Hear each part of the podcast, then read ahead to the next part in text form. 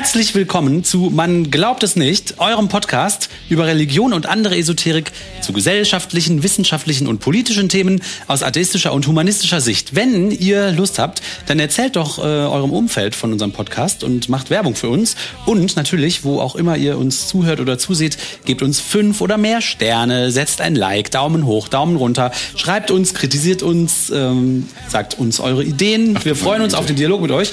Ich, wir freuen uns, dass ihr alle da seid und ich begrüße mit mir hier die Martina und den Oliver. Halli, hallo. Hallo. Hallo Leute. Heute, Martina und Till, möchte ich gerne mit euch über das Wunder von Fatima reden. Toll. Bevor ich das mache, habe ich noch großartige Nachrichten. Ja. Denn in Aachen wurde in diesem Sommer erstmal seit vielen Jahren wieder die heilige Windel gezeigt. Die heilige Windel? Ja, da findet ja alle paar Jahre die Aachener Heiligtumsfahrt statt und die musste ausfallen wegen Corona in den letzten Jahren. Aber jetzt konnten die Katholiken wieder die Windel Jesu bestaunen und nach Geschmack vor ihr auf dem Boden rumkriechen. Ich wollte gerade fragen, Wes Windel? Und dann Ah. kom komplett mit alles? Äh, oder Ja? Moment. Also äh, Vatikan News spricht von 110.000 Pilgern, Pilgerinnen und Pilgern und das Ganze sieht so aus. Aber das sieht gar nicht aus wie eine Windel, sondern wie ein Geschenk. Oh, Also dieser eine äh, rot gekleidete Herr, der guckt mit einem sehr merkwürdigen, auch ein bisschen angewiderten, skeptischen Blick auf so ein Paket, was der andere hochhält. ist da noch Kaka dran? Da ist die heilige? Windel drin. heilige Windel, aber die heilige Windel Wenn er so für guckt, Erwachsene oder für Kinder oder was? also wenn er so auf diese Windel guckt, würde ich vermuten, es ist komplett mit alles. Ja, aber für ein Kind ist die doch viel zu groß. Kannst du ja um so einen Säugling fünfmal rumwickeln. Also man sieht, ihr seid bösartige Skeptiker, die auch an wirklich an allem miese Sachen finden. Immer an diesen haben Details schlechte Laune Wir lassen kein gutes Haar da dran an Sachen, die andere Leute erfreuen. Schlechte Laune ist unsere DNA. Gut, aber äh, unsere zweieinhalb Millionen äh, Hörerinnen und Hörer sind heute hier nicht um mit euch rumzumosern, sondern um über das Wunder von Fatima zu sprechen. Da ist nämlich 1917 vor Zehntausenden von Zeuginnen und Zeugen die heilige Jungfrau erschienen, hat den Menschen drei Geheimnisse prophezeit und hat dann ein gewaltiges Sonnenwunder veranlasst. Es ist also bewiesen, äh, dass in Fatima tatsächlich die Jungfrau Maria erschienen ist. Wann Da- war das? Entschuldigung. 1917. Und Fatima ist ein Ort, Es, ja? es ist also bewiesen, dass in Fatima tatsächlich die Jungfrau Maria erschienen ist. Daher ist auch bewiesen, dass das Christentum stimmt. Und ich habe mir die Geschichten, die dazu erzählt werden, über die Jahre und Jahrzehnte, in denen ich mich mit solchen Themen beschäftige, immer mal wieder angeguckt. Und jetzt äh, war mal an der Zeit, das für den Podcast vorzubereiten und zu besprechen. Und ich halte die Ereignisse von Fatima für die interessanteste Erzählung über Marienwunder. Die ist zum Beispiel viel interessanter als die Erscheinung von Lourdes, obwohl die vermutlich bekannter ist. Ähm, und in der Folge dieser Erscheinungen hat die Kirche, also von Fatima, hat die Kirche riesige Kirchen in Fatima gebaut. Päpste geben sich da die Tür in die Hand. Äh, schiefes Bild, aber ihr wisst schon, es gibt Massenwallfahrten, Massengottesdienste und so weiter. Ja, und die, diese Folge hier, die steht für sich, kann sich also jede oder jeder anhören. Allerdings haben wir vor ein paar Folgen schon mal über andere Erscheinungen der Heiligen Jungfrau gesprochen, über Lourdes, über Nok in Irland, Kuala Lumpur und den Philippinen. Und ab und zu werde ich auf diese anderen Erscheinungen Bezug nehmen. Ist also gut, wenn ihr die kennt. Daher, falls ihr also unsere Folge Die Heilige Jungfrau erscheint noch nicht gehört habt, wäre jetzt ein guter Moment. Ich verlinke sie in der Unterdingsterbumsterbar. Super. Ich war ja schon mal in Fatima. Da musst du uns gleich von erzählen. Gut, seid ihr noch da? Super. Noch viele der Dinge, die wir uns heute angucken, haben visuellen Charakter. Es gibt sogar ein paar Fotos vom Wunder. Jetzt ist äh, ein Podcast kein visuelles Medium, aber wir werden die Bilder für euch beschreiben.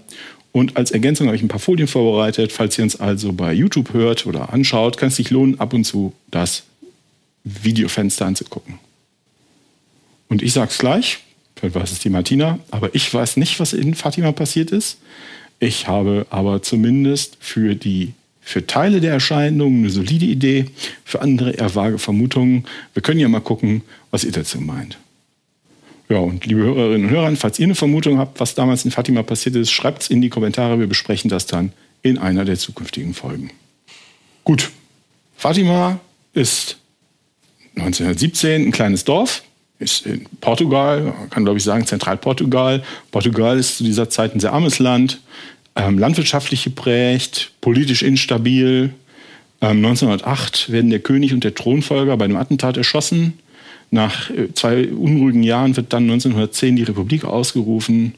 Ähm, Wikipedia schreibt, im März 1916 trat das Land in den Ersten Weltkrieg ein. Portugal mobilisierte zeitweise 56.500 Soldaten und in der vierten Flandernschlacht verlor das Expeditionskorps an einem einzigen Tag fast 7.500 Männer. Also desaströs. Mhm. Ähm, in der sogenannten Ersten Republik herrschten allgemeine politische Instabilität und chaotische Zustände. Sie war durch monarchistische und kommunistische Aufstände, Putschversuche und schwache, häufig wechselnde Regierungen ohne parlamentarische Mehrheit gekennzeichnet. So, und in diese Situation platzt jetzt eine Nachricht. Die heilige Jungfrau ist in Fatima erschienen und hat dem Land Hilfe zugesagt. Oh. Sehr katholisch waren die. So, das ist ziemlich schwierig rauszubekommen, was in Fatima wirklich passiert ist und was die Zeuginnen wirklich gesagt haben. Äh, darüber ranken sich dann Lage um Lage katholischer Mythen. Man könnte auch sagen Desinformation. Und äh, wie bei der ersten Jungfrau-Folge auch, handle, ich mich an dem Buch The Evidence for Visions of the Virgin Mary von Kevin McClure entlang. Und der Autor hat versucht, für verschiedene ja, angebliche Wunder zusammenzustellen, was denn damals wirklich passiert ist. Unter anderem auch für Fatima. Also, was ist passiert und wer sind die Seher-Kinder? Zum einen ist da Lucia Santos, hier auf dem Foto links, sie ist elf Jahre alt zu der Zeit und offensichtlich Anführerin der Gruppe ihr Cousin Francisco Mato, der war zehn, und ihre Cousine Jacinta, Jacinta, Jacinta vermutlich, Jacinta Mato, die war es acht damals. Und die Familien der drei werden als arm, aber respektabel und christlich fromm beschrieben. Und alle drei äh, haben damals zum Unterhalt der Familie beigetragen, indem sie die Ziegen der Familie gehütet haben. Und am 13. Mai 1917 waren die drei damit beschäftigt, in so einer Art natürlichen Senke das ist vermutlich da, wo du jetzt auch mal warst und dich umgeguckt hast, äh, Martina, ähm, die Ziegen zu hüten. Und nachdem sie da gemeinsam Rosenkranz gebetet haben, ist in einem weißen Schimmer eine Dame erschienen.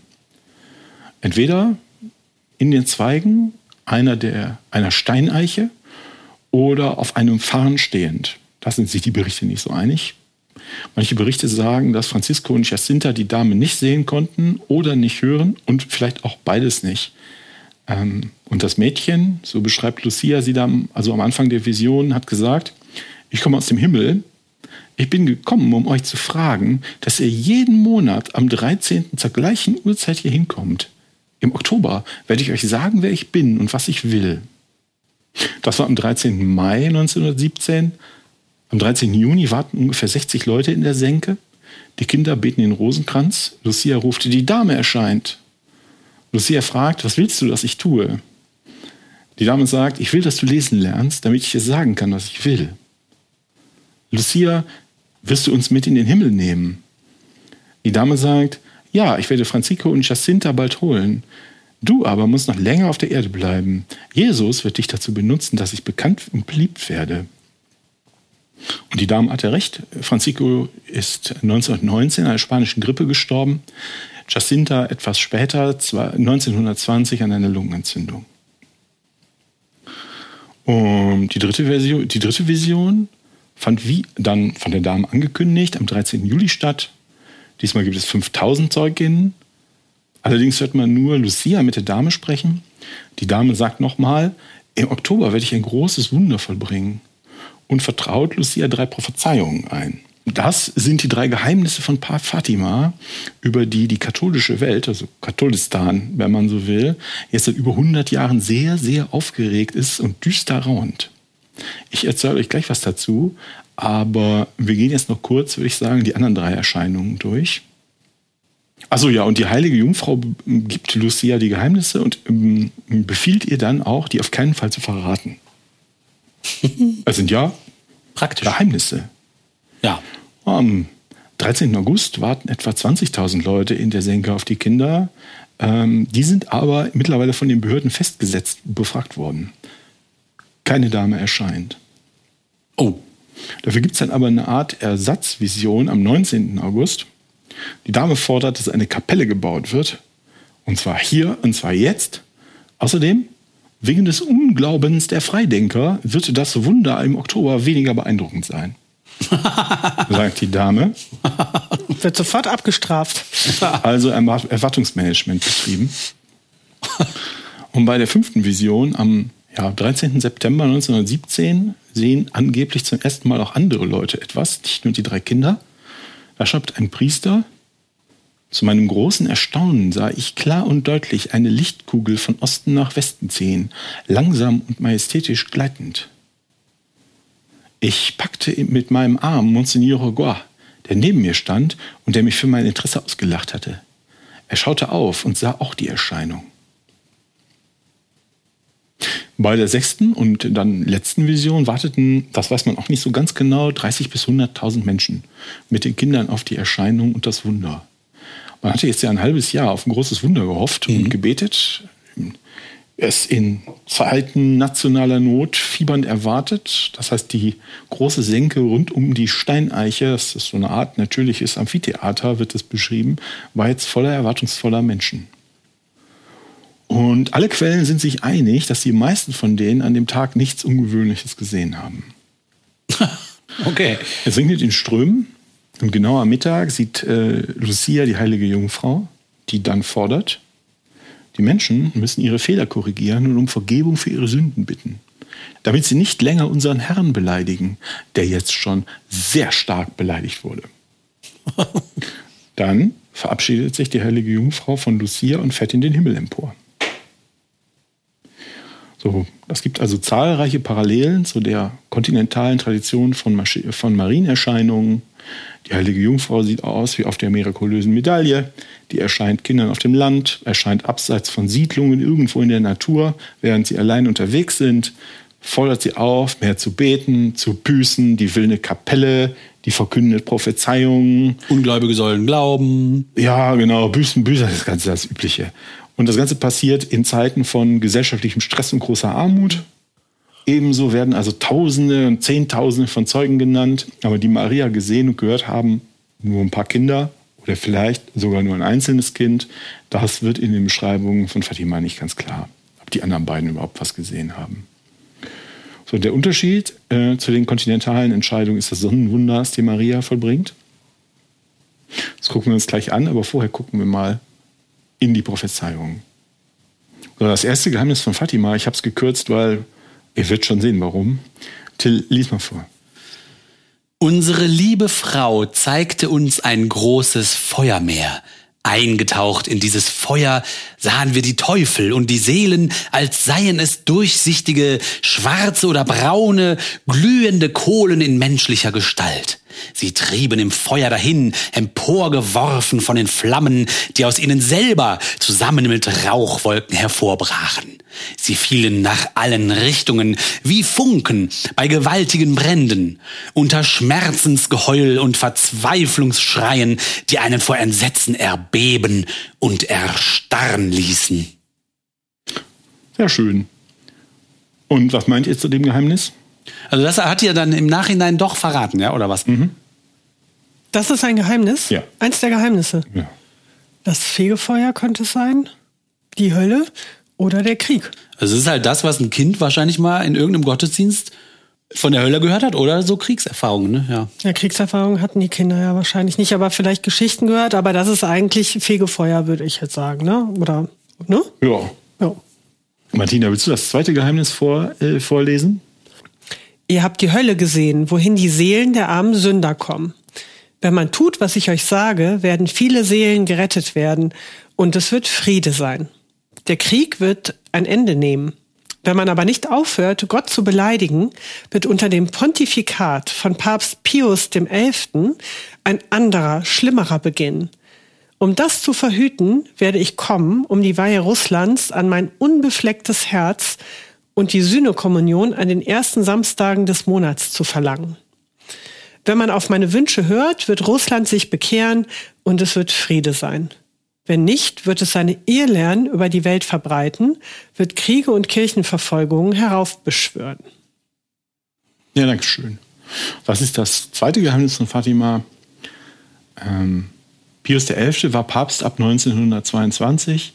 Es ist also ganz erstaunlich, äh, dass also Lucia, die die Botschaft hier übergeben hat, den Papstnamen schon 1917 kannte.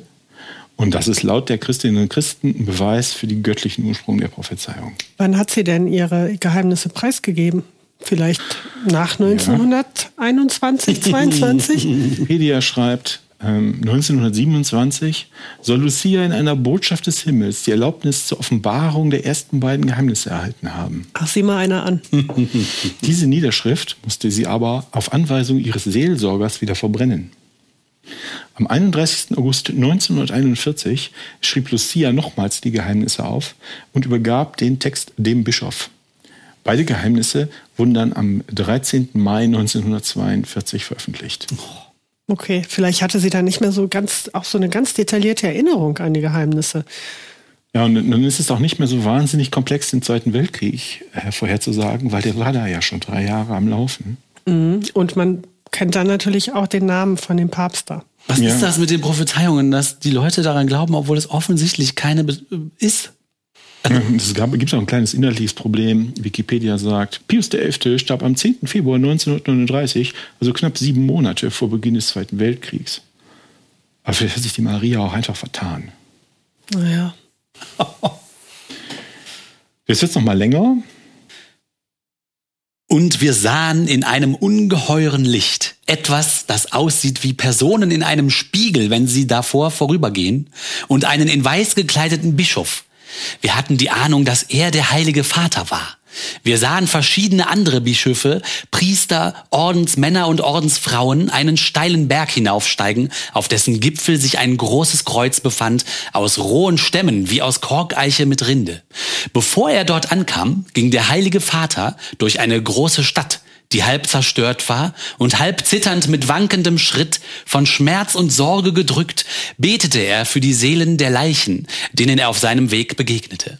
Am Berg angekommen, kniete er zu Füßen des großen Kreuzes nieder. Da wurde er von einer Gruppe von Soldaten getötet, die mit Feuerwaffen und Pfeilen auf ihn schossen. Genauso starben nach und nach die Bischöfe, Priester, Ordensleute und verschiedene weltliche Personen, Männer und Frauen unterschiedlicher Klassen und Positionen. Unter den beiden Armen des Kreuzes waren zwei Engel.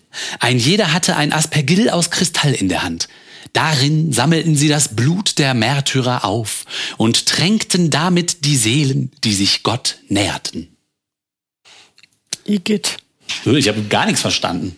Ja, doch, die gehen da zu dem, äh, die gehen äh, irgendwie auch in einer Art Krieg, würde ich sagen, wo schon viele verstorben sind, zu einem Kreuz und werden dann alle niedergemetzelt.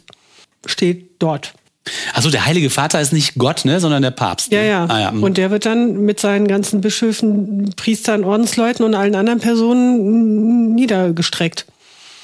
Ah. Ja. Und während die ersten beiden Botschaften 1942 veröffentlicht wurden, war das dritte Geheimnis in Anführungsstrichen aus Sicherheitsgründen viel länger unter Verschluss. Wikipedia schreibt, Lucia schrieb das dritte Geheimnis am 3. Januar 1944 auf, also zwei Jahre später. Es wurde dem Bischof von Leiria in einem versiegelten Umschlag übergeben. Die Niederschrift der Geheimnisse kommentierte Lucia mit den Worten: Bewusst werde ich nichts auslassen. Möglicherweise vergesse ich manche Einzelheiten, die aber nicht wichtig sind. Am 4. April 1957 kam der Umschlag in das Vatikanische Geheimarchiv. Lucia hatte außen auf den Umschlag geschrieben, dass er nicht vor 1960 geöffnet werden dürfe. Aber erst im Jahr 2000 wurde der Inhalt von Josef Kardinal Ratzinger bekannt gegeben. Bis zu seiner Veröffentlichung rankten sich um das dritte Geheimnis zahlreiche Spekulationen. So wurde unter anderem angenommen, es würde einen dritten Weltkrieg oder einen Atomkrieg vorhersagen. Ja, was meint ihr? Was will uns die heilige Jungfrau denn damit sagen? Ich finde die Analogie zum Krieg sehr schön, Martina. Da kommen ja auch Soldaten vor, ne? Also. Halb zerstörte Stadt. Ja, es könnte das Ende, das Ende der Kirche und der ganzen Welt sein, obwohl da ja noch so ein paar Soldaten sind, die die da niederschießen. Also gehen durch eine halb zerstörte Stadt, werden von Soldaten erschossen. Ja. Und auch Und- halt der Papst, ne? Aber vorher müssen sie es noch irgendwie geschafft haben, dieses Blut zu sammeln. Weil die können ja nicht erschossen werden und dann steht da ja, sie wurden alle erschossen und dann steht da, dann sammelten sie das Blut der Märtyrer. das machen die Engel. Die Engel sammeln das Blut. Ach, die Engel, ja. Oh, wow. Sehr gut. Ich verstehe wirklich nicht, was da steht, ja, aber du hast recht. Ja. Also ich vermute, es handelt sich um eine hm, mäßig subtile Beschuldigung, dass Atheisten und Freidenker die Kirche zerstören werden. Ähm, Und mit solchen Anschuldigungen haben ja auch die portugiesischen Faschisten ihre Machtübernahme gerechtfertigt und wenige Jahre danach die spanischen Faschisten den Bürgerkrieg. Ne? Man darf ja nicht vergessen, die Zeiten damals waren deutlich und viel stärker ideologisch aufgeladen als heute. Auf der einen Seite gab es den, Sieges, den Siegeszug des Kommunismus, des Sozialismus und deutlich abgeschwächter der Arbeiterbewegung. Auf der anderen Seite die Kirche, die Faschisten und Teile des katholischen Großbürgertums. Und alle anderen saßen in der Mitte und wollten in Ruhe leben. Das ist aber nur eine Vermutung, was Lucia uns damit sagen wollte. Vielleicht wollte sie uns auch einfach gar nichts sagen. Naja, als Vorhersage des Zweiten Weltkriegs äh, dienen die Geheimnisse jedenfalls nicht, da sie erst 1942 oder 1944 aufgeschrieben wurden. Es gibt aber noch eine andere Interpretation. Wikipedia sagt, der Kardinalpräfekt der Kongregation, Franjo Schepper, sah 1981 im dritten Geheimnis einen Hinweis auf jenes Attentat auf Papst Johannes Paul II., das Mehmet Atça am 13. Mai 1991, also am Jahrestag der ersten Marienerscheinung in Fatima, verübte. Ja, also das passt eigentlich inhaltlich nicht wirklich. Das Geheimnis spricht ja von Bischöfen, Priestern, Ordensleuten und verschiedene weltlichen Personen, die da niedergemetzelt werden. Und außerdem ist der Papst beim Attentat ja nicht gestorben. Ja. Ähm, ich sehe jedenfalls irgendwie keine Hinweise auf eine göttliche Herkunft der Geheimnisse von Fatima. Ja, gut. Till, was sieht man denn auf dem Bild? Das ist ein Schwarz-Weiß-Foto von Leuten, die auf einem erdigen, steinigen Boden, die meisten knien, die haben so Anziehsachen an, die nicht aus unserer Zeit sind, sondern irgendwie deutlich älter. Die Herren scheinen irgendwie so Anzüge zu tragen, die Damen sind in so Tücher. Die knien auf dem Boden, haben die Hände gefaltet und alle gucken nach rechts oben, alle irgendwie in dieselbe Richtung. Glaube ich, nur ein Mensch guckt, glaube ich, irgendwie runter auf seine Oder das Füße. MGen-Logo ist, ne? Genau, die gucken, alle gucken aufs MGen-Logo, auf unser Logo und scheinen da zu beten. Ganz andächtige Blicke. Im Hintergrund sind ein paar Bäumchen zu sehen. Ja, cool. Und noch Also, mehr Leute, glaube ich. ne? Was, ähm, äh, was genau die Leute beim Sonnenwunder von Fatima gesehen haben oder gesehen zu haben behaupten, ist äh, überraschend schwierig festzustellen. Es gibt wahnsinnig viel Literatur dazu. Allerdings wurde das meiste davon erst nach dem Zweiten Weltkrieg veröffentlicht.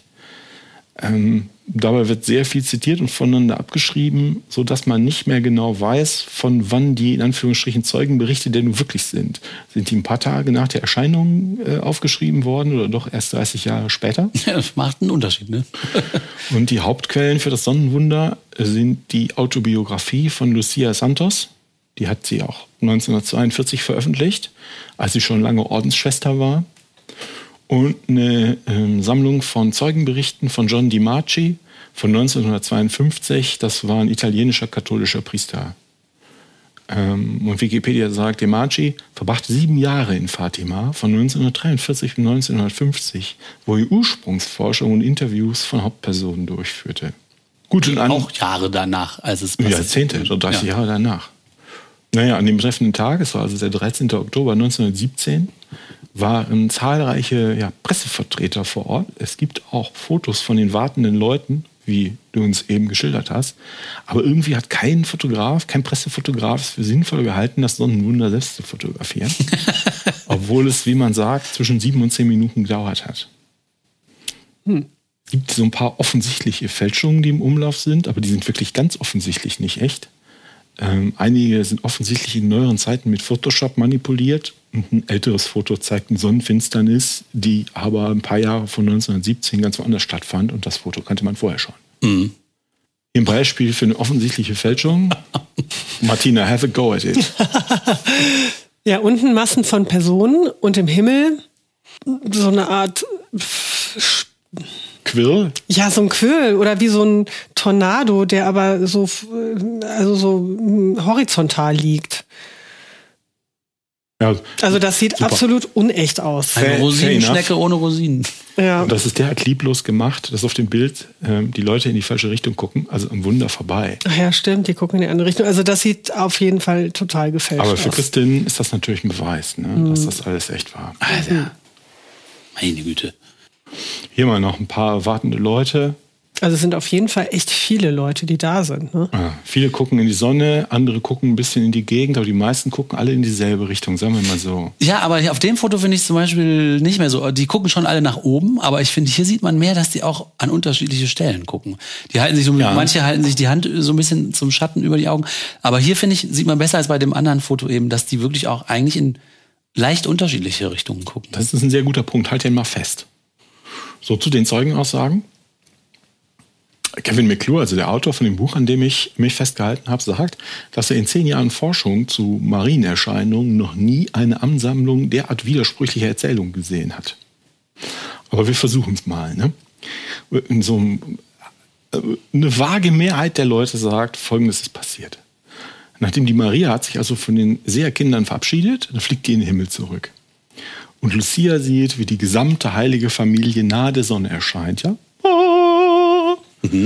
Die zeigt da drauf und ruft, schau die Sonne, worauf alle Umstehenden die Sonne angucken.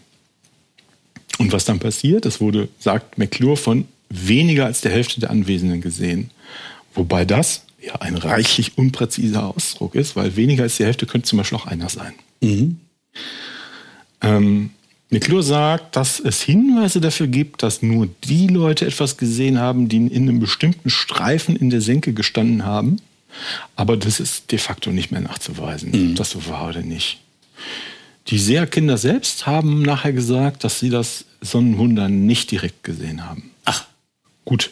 John DiMarci zitiert 1952 Aussagen. Ich lese jetzt mal ein paar davon vor.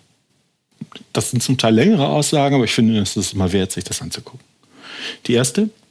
Die Sonne, in einem Moment umgeben von einer scharlachroten Flamme, in einem anderen umstrahlt in Gelb und tief Purpur, schien in einer außerordentlich schnellen und wirbelnden Bewegung zu sein. Manchmal schien sie vom Himmel gelöst zu werden und sich der Erde zu nähern, starke Hitze ausstrahlend. Ein anderer, so wie ein Blitz aus heiterem Himmel wurden die Wolken beiseite gerissen und die Sonne erschien im Zenit in all ihrer ganzen Pracht. Sie begann auf ihrer Achse wirbelnd zu rotieren, wie beim großartigsten Feuerrad, das man sich vorstellen könnte. Alle Farben des Regenbogens annehmend und mehrfarbige Lichtblitze aussendend, den verblüffenden Effekt produzierend. Jemand anders sagt, ich schaute unverwandt zur Sonne, die blass schien und meinen Augen nicht schmerzte. Aussehend wie ein Schneeball, um sich rotierend, schien sie plötzlich in einem Zickzack herunterzukommen, die Erde bedrohend. Erschrocken rannte ich und versteckte mich unter den Leuten, die weinten und das Ende der Welt jeden Moment erwarteten. Auf dem Foto würde ich sagen, die wir jetzt gesehen haben, sieht man das nicht. nein. Also da sieht man auch niemanden, der Angst hat und sich versteckt. Die auf den Fotos. nicht. Ja, die gut, die, die sie verstecken, sind natürlich nicht auf dem Foto. Die sind ja versteckt. Aber der Rest hat nicht Angst und weint auch nicht auf den Fotos, sondern die sind eher so ein bisschen Ja, gucken. vielleicht ist das ja vorher. Nee, das kann ja nicht vorher sein, weil sie hat ja, es geht ja in dem Moment los, in dem sie sagt, guck die Sonne an. Na gut, dann gibt es noch ein paar längere Berichte, etwas gekürzt, die angeblich aus portugiesischen Tageszeitungen stammen. Allerdings ist nicht klar, von welchem Jahrzehnt oder Datum oder Jahr oder was auch immer. Einer schreibt, um 1 Uhr nachmittags, mittags bei Sonnenschein, hörte der Regen auf. Der perlgraue Himmel erhellte die weite, trockene Landschaft in einem seltsamen Licht. Die Sonne hatte einen durchsichtigen, hauchdünnen Schleier, sodass die Augen leicht darauf gerichtet werden konnten. Der graue Perlmuttton verwandelte sich in eine silberne Schicht, die sich auflöste, als die Wolken auseinanderrissen. Und man sah, wie diese silberne Scheibe, eingehüllt in dasselbe hauchdünne graue Licht, im Kreis der zerbrochenen Wolken wirbelte und sich drehte. Aus allen Mündern erklang ein Schrei und die Menschen fielen auf den schlammigen Boden auf die Knie. Das Licht nahm eine wunderschöne blaue Farbe an, als wäre es durch ein Buntglasfenster einer Kathedrale gefallen und breitete sich über die Menschen aus, die mit ausgestreckten Händen knieten. Das Blau verblasste langsam und dann schien das Licht durch gelbes Glas zu dringen. Gelbe Flecken fielen auf weiße Taschentücher und die dunklen Röcke der Frauen. Die Menschen weinten und beteten mit unbedecktem Kopf angesichts des Wunders, das sie erwartet hatten. Ich mache einfach weiter. Mhm, Ja, mach mal weiter. Von der Straße aus konnte man sehen, wie sich eine riesige Menschenmenge der Sonne zuwandte, die wolkenlos und im Zenit schien. Sie sah aus wie eine Plakette aus, aus mattem Silber und man konnte es ohne das geringste Unbehagen betrachten. Es könnte sich um eine Sonnenfinsternis gehandelt haben. Doch in diesem Moment erhob sich ein lautes Geschrei und man konnte die Zuhörer, die am nächsten standen, rufen hören. Ein Wunder, ein Wunder. Vor den erstaunten Augen der Menschenmenge, deren Aussehen biblisch war, als sie barhäupig dastanden und eifrig den Himmel absuchten, bebte die Sonne, machte plötzliche, unglaubliche Bewegungen außerhalb aller kosmischen Gesetze. Die Sonne tanzte gemäß des typischen Gesichtsausdrucks der Menschen. Dann begannen die Leute einander zu fragen, was sie gesehen hatten. Die große Mehrheit gab zu, ein Zittern und Tanzen der Sonne gesehen zu haben. Andere behaupteten, das Gesicht der heiligen Jungfrau gesehen zu haben. Andere wiederum schworen, dass die Sonne sich wie ein riesiges Katharinenrad um sich selbst drehte und dass sie sich auf die Erde senkte, als wollte sie sie mit ihren Strahlen verbrennen. Einige sagten, sie hätten gesehen, wie es nacheinander die Farben wechselte. So, ich habe noch einen von jemandem, von dem man sagt, sei ein Wissenschaftler. Also irgendwo steht auch der Name, aber ist jetzt nicht wichtig, wir kennen den hier nicht. Nach der Uhrzeit musste es fast 2 Uhr gewesen sein, nach Sonnenentstrahlung etwa Mittag. Die Sonne hatte kurz zuvor die dicke Wolkenschicht durchbrochen, die sie verdeckte und schien klar und intensiv. Ich drehte mich dem Magneten zu, der alle Blicke auf sich zu, sehen schien, zu ziehen schien, und sah ihn als Scheibe mit einem sauber geschnittenen Rand, leuchtend und glänzend, die aber den Augen nicht wehtat. Ich bin mit dem Vergleich, den ich in Fatima gehört habe, nicht einverstanden, dem einer stumpfen silbernen Scheibe. Es war eine klarere, sattere, hellere Farbe und hatte etwas vom Glanz einer Perle. Es sah aus wie ein Zahnrad aus Perlmutt. Es konnte auch nicht mit der durch Nebel gesehenen Sonne verwechselt werden, denn zu dieser Zeit gab es keinen Nebel, da es nicht undurchsichtig und diffus war. Fatima gab Licht und Wärme ab und wirkte klar umrissen mit einer klar definierten Rand. Der Himmel war mit leichten Cirruswolken gesprenkelt und hier und da schimmerte Blau durch, aber manchmal ragte die Sonne in Flecken klaren Himmels hervor. Die Wolken zogen von Westen nach Osten und verdunkelten das Licht der Sonne nicht, so dass der Eindruck entstand, als würden sie dahinter vorbeiziehen. Obwohl diese weißen Flecken manchmal Töne von rosa oder durchscheinendem Blau annahmen, als sie vor der Sonne vorbeizogen. Es war eine bemerkenswerte Tatsache, dass man seinen, seinen Blick darauf richten konnte, ohne Augenschmerzen oder Blendung der Netzhaut. Die Sonnenscheibe blieb nicht unbeweglich. Dies war nicht das Funkeln eines Himmelskörpers, denn er drehte sich in einem wilden Wirbel um sich selbst. Dann hörte man plötzlich einen Schrei, einen Schrei der Angst, der aus dem ganzen Volk hervorbrach. Die wild wirbelnde Sonne schien sich vom Firmament zu lösen und drohend auf die Erde vorzudringen, als wollte sie uns mit ihrer gewaltigen und feurigen Last zermalmen. Das Gefühl in diesen Momenten war schrecklich. Während des Sonnenphänomens, das ich gerade ausführlich beschrieben habe, kam es zu Farbveränderungen in der Atmosphäre. Als ich in die Sonne schaute, bemerkte ich, dass alles um mich herum dunkler wurde. Ich blickte zunächst auf die nächstgelegenen Objekte und richtete meinen Blick dann weiter in die Ferne bis zum Horizont. Ich sah alles in einer Amethystfarbe. Die Objekte um mich herum, der Himmel und die Atmosphäre hatten alle die gleiche Farbe. Eine Eiche in der Nähe warf einen Schatten dieser Farbe auf den Boden. Ja, das waren jetzt also eine Menge Zeugenaussagen, und die vielleicht und vielleicht auch nicht aus dem Jahr 1917 stammen. Auf den Fotos, die man findet, nicht nur diese, die ich euch jetzt gezeigt habe, sondern es gibt noch ein paar mehr, da wirken die Leute alle gleich entspannt. Ich habe also nicht was rausgesucht, wo die irgendwie super relaxed sie wirken, sondern die sind alle so. Ja, diese Beschreibung von Panik und so, das kommt auf den Fotos überhaupt gar nicht rüber. Die stehen da so ein bisschen milde interessiert, legen so die Hand an die Augen, gucken hin, ja, aber hm, Ja, man könnte jetzt vermuten, dass die Fotografen auch alle von unglaublicher Panik erfüllt waren, als die Sonne anfing, komische Sachen zu so. machen und deshalb nicht in der Lage waren, das zu fotografieren. okay. mhm. Aber wenn es professionelle Journalisten waren, ist es ein bisschen unwahrscheinlicher, als wenn es Hobbyfotografen gewesen wären. Naja, Ja. weiß man jetzt nicht. Und die Leute auf diesen Fotos schauen ja auch schon nach oben. Wenn die ähm, Zeitskala so ist, wie gesagt, man sieht erst die Maria, die redet mit der Lucia. Dann sagt Lucia, schaut alle die Sonne an. Und in dem Moment fängt die Sonne, alle gucken dahin und dann fängt die Sonne sich an zu drehen. Dann müssten all diese Fotos in dem Moment gemacht worden sein, dass alle schon zum Himmel gucken, aber bevor die Sonne sich anfängt zu drehen. Und in dem, und dann haben die Fotografen aufgehört, irgendwas zu machen, mhm. weil sie so schockiert waren. Mhm. Interessant ist ja auch, dass in jeder dieser Beschreibungen eigentlich, es gibt so Ähnlichkeiten irgendwie, ne? aber es gibt auch so Unterschiede. Ne? Die einen sagen Silber, die anderen sagen goldene Flecken, die anderen sagen blaue Flecken, die anderen sagen drehen, die anderen sagen springen. Also es gibt auch so echt Unterschiede. Ja. Korrekt. Das Sonnenwunder von Fatima äh, wurde dann am 13. Oktober, also zum Jahrestag 1930, durch die römische katholische Kirche als Wunder anerkannt. Ach.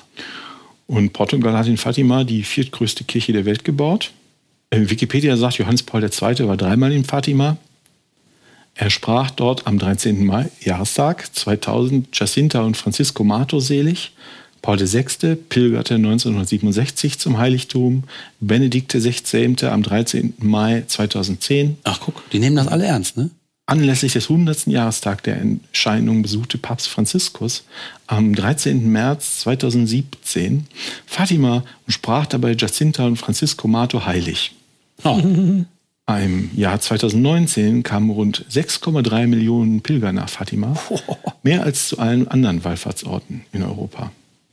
Ja, Martina, du hast schon gesagt, du warst da mal. Wie ist es denn da so? Mm, voll. Also es ist schon sehr, sehr lange her, dass ich da war sehr lange her, 30 Jahre wahrscheinlich, so circa. Und da war es voller Personen und das war so ein bisschen, mh, mm, mich hat das so ein bisschen an die Bilder von Mekka auch erinnert.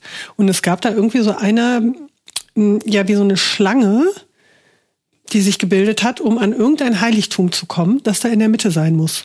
Gibt es da so Statuen? Das weiß ich nicht. Das weißt du nicht. Also ich meine, da gibt es so Statuen. Auf jeden Fall wollten die Leute irgendwie rein. Und mh, mm, die krochen so auf den Knien dahin. Mhm.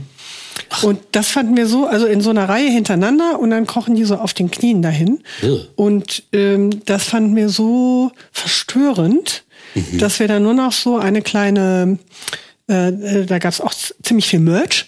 Und dann haben wir so eine kleine Marienstatue aus Plastik mit äh, heiligem Wasser gekauft. Uh.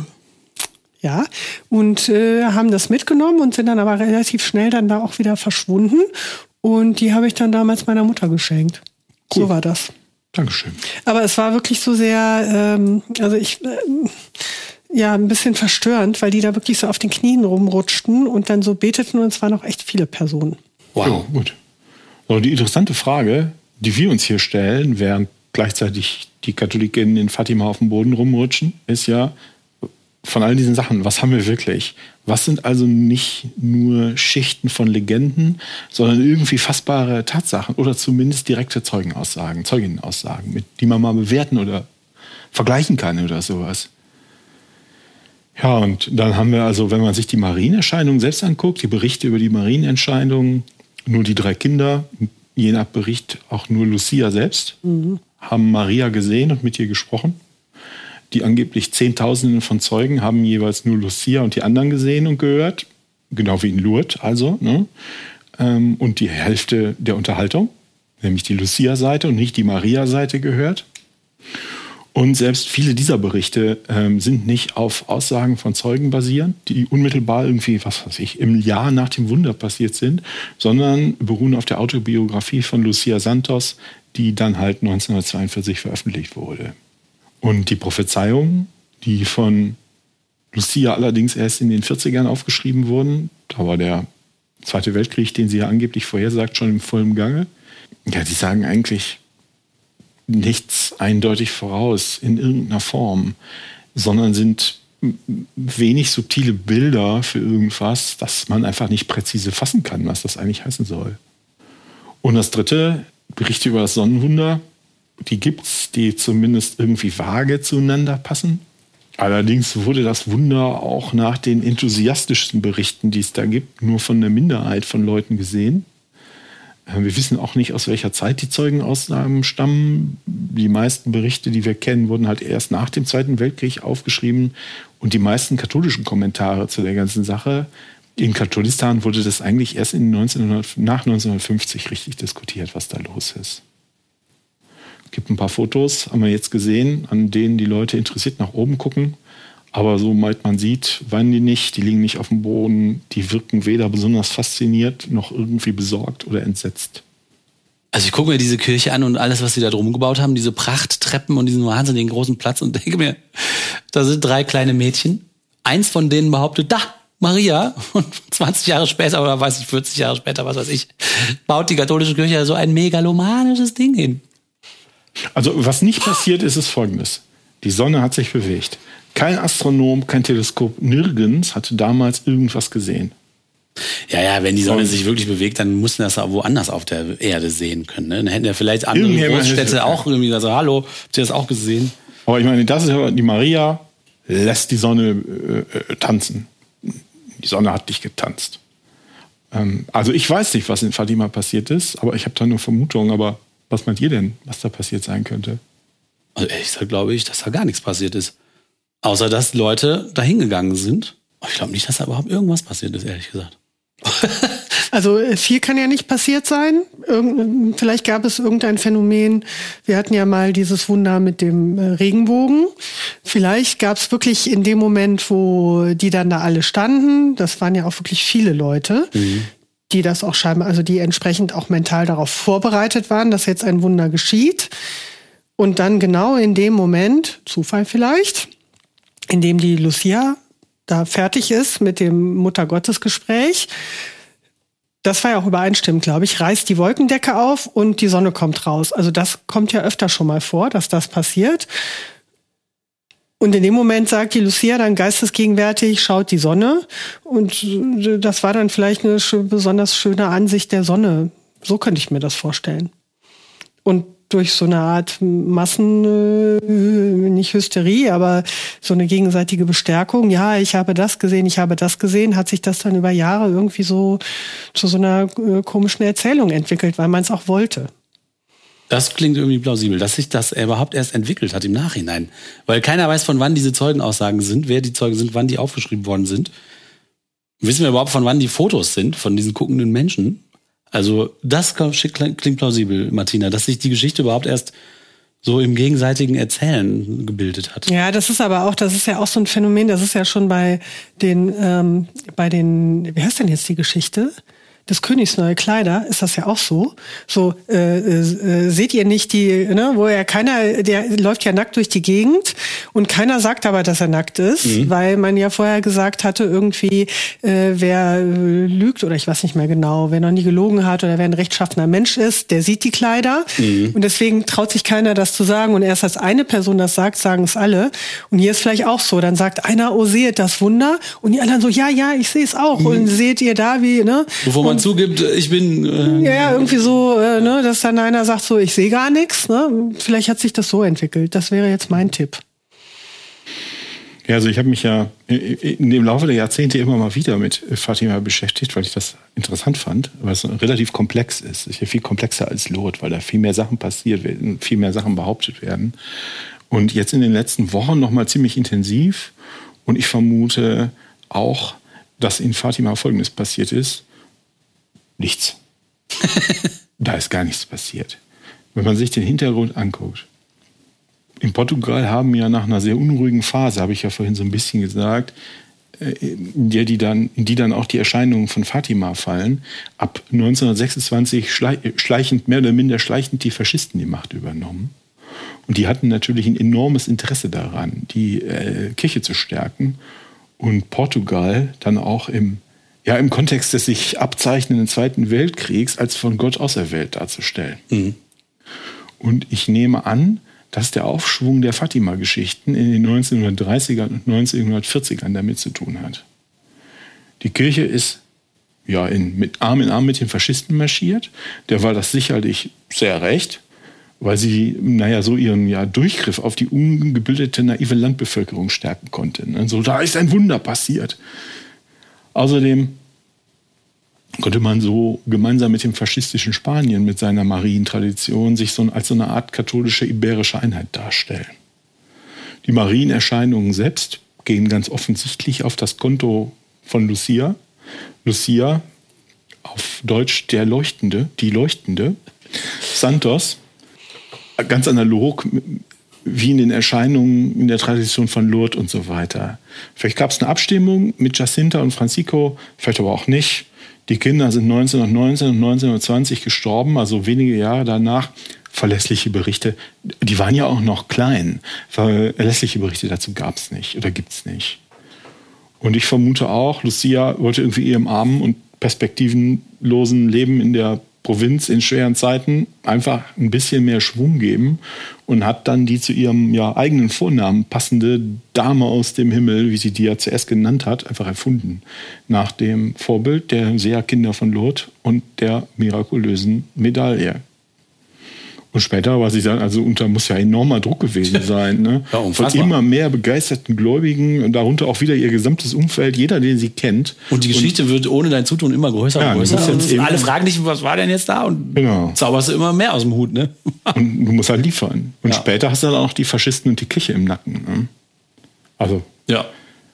Ja, und das Sonnenwunder, also ich vermute auch, dass da gar nichts passiert ist. Äh, die meisten Zeugen sagen ja auch, sie hätten nichts gesehen viele Leute in der Mitte der Senke, also die ganz in der Mitte standen, nah an diesem Eichenbaum. Das sind ja vermutlich die, die zuerst gekommen sind, sonst standen sie nicht in der Mitte. Und das sind vermutlich die, denen es am wichtigsten war. Mhm. Also die allerkatholischsten, die besonders engagiert bei der Sache waren, behaupten, was gesehen zu haben, sind sich aber nicht einig, was genau. also entweder die Leute haben nichts gesehen, außer zehn Minuten lang in die Sonne zu starren, oder es ist ein bisschen wie Martina sagt, es gab irgendwie eine Art Wetterphänomen.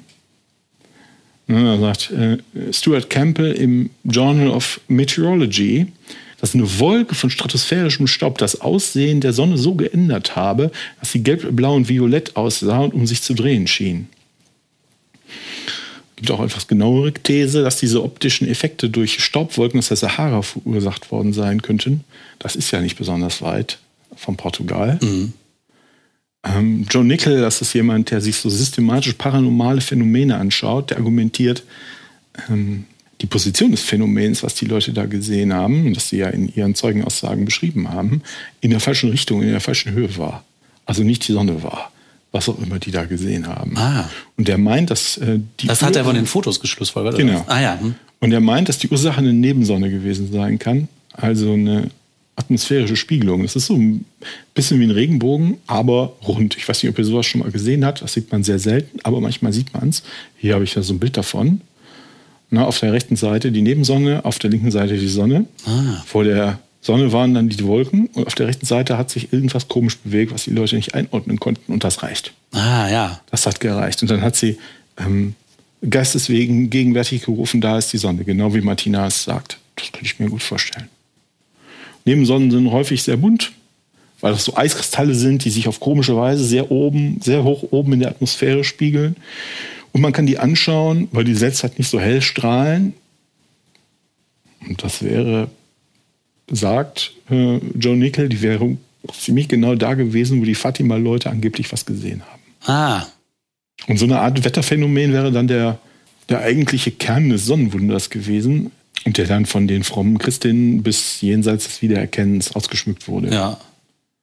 Ich meine, ich habe ja mal eine Weile in Miami gewohnt, ihr habt mich da ja, da ja auch besucht. Und äh, deshalb wissen wir das. Ne? So eine südländische Sonne mit Sand in der Luft und der richtigen Wetterlage. Und es gibt buntere Farbenspiele, als man sich als Dunkeleuropäer vorstellen kann. Mhm. Ne? Von dunkelgrün über knallpink, ocker, gelb in zehn Minuten. Ja? Und dann die Sonne unter oder auf oder was auch immer. Ja, das ist ja schon eine gutmütige Auslegung. Ne? Das, dann wäre ja doch was passiert. Zumindest ein seltenes optisches. Genau, das ist die Möglichkeit. So, ne? Das ist eine Möglichkeit, ja, ja, ja, die ich mir vorstellen mhm, kann. Genau, ja.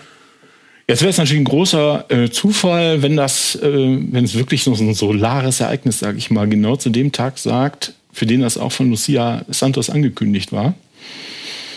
Äh, aber wir wissen ja nicht, ob wirklich ein Wunder für den 13. Oktober angekündigt wurde, weil nicht mehr klar ist, von wann die Aussagen stammen.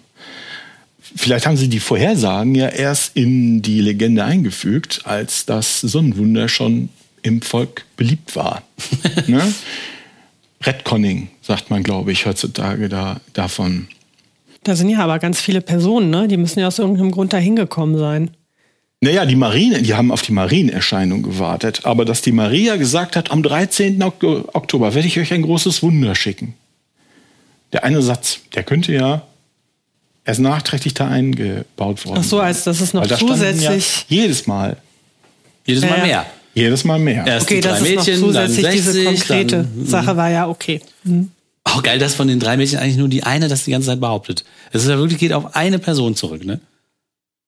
Also Kevin McClure in meinem schmalen Buch, der glaubt, dass die Menge, also die Leute in Fatima, die haben ganz, ganz, ganz, ganz dringend darauf gewartet haben, ein Zeichen in der Sonne zu sehen. Die wollten, die brauchten jetzt Hilfe in dieser schlimmen Situation, himmlische Hilfe. Das, ähm, irdische Mächte waren dann nicht mehr in der Lage, ihnen zu helfen, dem, dem Land zu helfen. Und als das dann das Geraune durch die Menge geht und Lucia ruft, schaut die Sonne, dass die Leute da einfach gesehen haben, was sie sehen wollten. Vielleicht gab es eine schöne Sonne, vielleicht auch nichts. Und wenn man jetzt Fatima mit dem Sonnenwunder von äh, Divine Mercy Hills vergleicht, da haben wir ja beim letzten Mal drüber gesprochen, und von dem Wunder gibt es ja Videos, die von Christinnen als, als Beweis dafür gewertet werden. Ähm, und das genau so beschrieben wird, mit der Sonne, die tanzt und sich bewegt, Ja. und die Farbe wechselt und was nicht alles. Ja. Und auf denen sieht man ja nichts.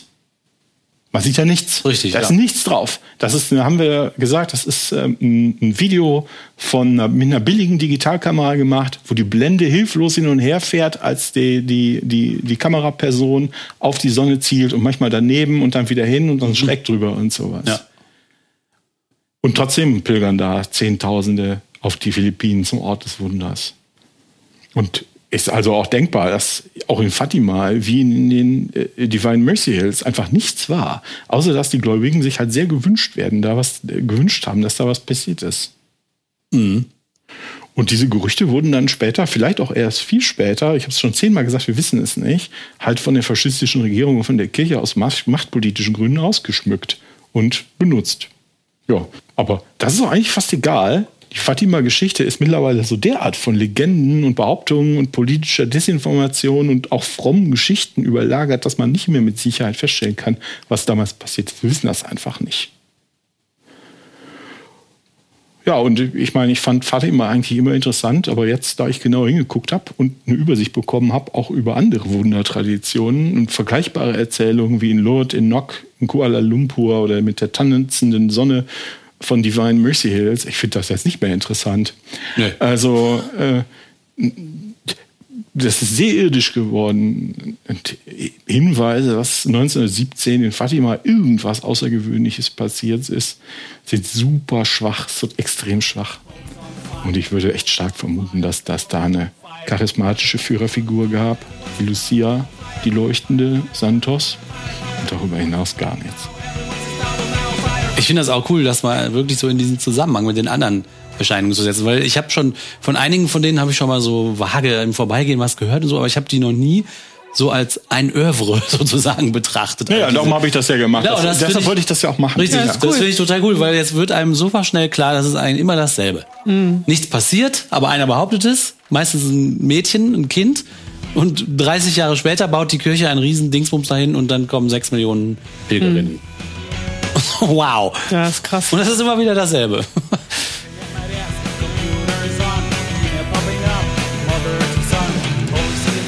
So, jetzt kann ich nicht mehr. Der jetzt auf Stopp. Ja. 1, 2, 3.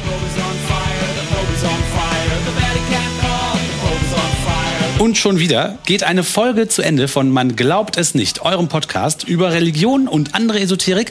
Wie gesagt, wenn ihr Lust habt, dann gebt uns fünf oder mehr Sterne, setzt ein Like, kommentiert, schreibt uns auf Ebay, Twitter, Instagram. Nee, auf Ebay. Egal. Wir freuen uns auf euch. Und Das heißt jetzt Kleinanzeigen. ja, genau. Suche einen neuen Podcaster. Also, äh, bis zum nächsten Mal. Danke fürs Zuhören und tschüss. Tschüss. Tschüss, Leute.